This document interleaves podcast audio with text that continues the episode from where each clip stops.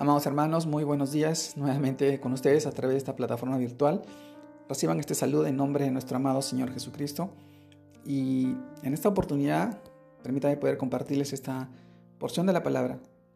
Esta vez la encontramos en los libros de Romanos. Y dice así, porque ninguno de nosotros vive para sí, y ninguno muere para sí. Esto lo encontramos en Romanos capítulo 14, versículo 7.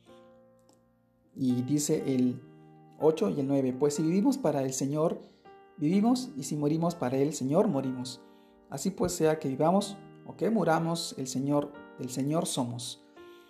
Porque Cristo para esto murió y, y resucitó y volvió a vivir, para ser Señor así de los muertos como de los que viven. Romanos capítulo 8 y versículo 9. Amados hermanos, a quienes Cristo Jesús nos se nos ha revelado y lo hemos recibido de corazón, ya no vivimos para nosotros, ni morimos para nosotros, sino para Él. Bien lo dice Pablo, porque el amor de Cristo nos constriñe pensando en esto, que si uno murió por todos, luego todos murieron, y por todos murió, para que los que viven ya no vivan para sí, sino para aquel que murió y resucitó por ellos. Esto también lo encontramos en el libro de 2 de Corintios, capítulos 5, versículos del 14 y 15 por lo cual estoy seguro de que ni la muerte, ni la vida, ni ángeles, ni principados, ni potestades, ni lo presente, ni lo porvenir, ni lo alto, ni lo profundo, ni ninguna cosa creada nos podrá separar del amor de Dios, que es en Cristo Jesús, Señor nuestro. Romanos capítulo 8, versículos 38 y 39. Amados hermanos, si bien a todos los creyentes en Cristo Jesús, nuestro crecimiento espiritual debe conducirnos a un punto en que en espíritu y en verdad declaremos de todo corazón, con Cristo estoy juntamente crucificado y ya no vivo yo, mas Cristo vive en mí. Y lo que ahora vivo en la carne, lo vivo en la fe del Hijo de Dios, el cual me amó y se entregó a sí mismo por mí. Esto lo encontramos también en Gálatas, capítulo 2, versículo 20.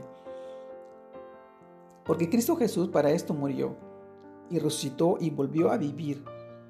Por ello el apóstol Juan dice, cuando le vi, Caí como muerto a sus pies, y él puso su diestra sobre mí, diciéndome, no temas, yo soy el primero y el último, y el que vivo y estuve muerto, mas he aquí que vivo por los siglos de los siglos. Amén. Y tengo las llaves de la muerte y del Hades.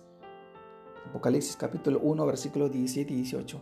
Amados hermanos, nosotros estamos llamados a menguar para que Cristo crezca, a morir para que Cristo viva en nosotros con nosotros y por nosotros y sobre nosotros. A este respecto, dice claramente la palabra, de cierto, de cierto os digo, que si el grano de trigo no cae en la tierra y muere, queda solo, pero si muere, lleva mucho fruto.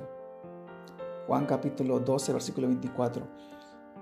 Este es el propósito de nuestras vidas, el morir a la carne, para no dejar que el pecado nos llene de, dominio y de control. Nosotros vivimos, morimos, pero para el Señor. El propósito de nuestras vidas es poder acercarnos a Él a través de su palabra. Ya no vivo yo, más Cristo vive en mí. Llenos del Espíritu Santo a través de la muerte de Jesús. Porque solamente hay un intermediario, hay un intercesor entre el Padre y nosotros y es a través del Hijo, de nuestro Señor Jesucristo. Hoy en este tiempo yo te animo a que mueras a la carne y puedas vivir en el Señor a través de su Santo Espíritu. Reflexionemos sobre esta palabra y de lo que ello implica en nuestra vida y en la vida de nuestra familia, nuestros hijos y todas las personas a la cual tenemos la bendición de poder seguir predicando te mando un fuerte abrazo. Dios te guarde y te bendiga en este día, en este fin de semana. Y que seas de mucha bendición para las personas que están a tu alrededor. Saludos a todos. Dios los bendiga.